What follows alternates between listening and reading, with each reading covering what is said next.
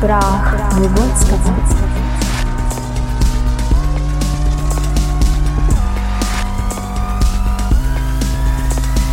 Выгодского.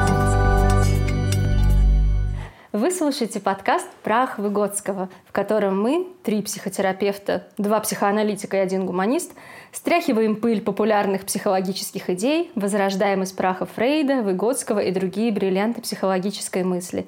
Обсуждаем, действительно ли психотерапия нужна всем, что такое на самом деле теория привязанности, устарел ли психоанализ и как осознанность стала трендом нашей жизни и многое-многое другое.